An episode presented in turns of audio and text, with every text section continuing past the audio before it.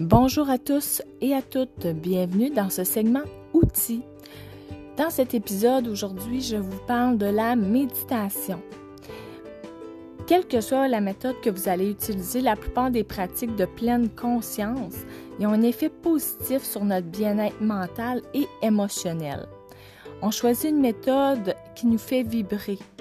Il n'y a pas de euh, recette magique de.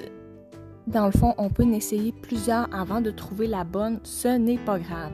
Le but, c'est de la pratiquer constamment pour améliorer les bienfaits de toutes les autres pratiques qu'on fait et qu'on utilise avec les huiles.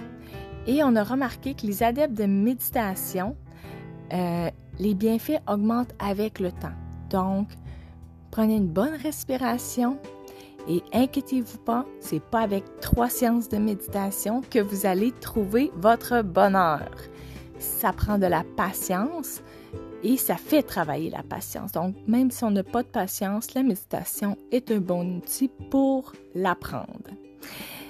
Donc, je vous souhaite une agréable journée et à une prochaine épisode.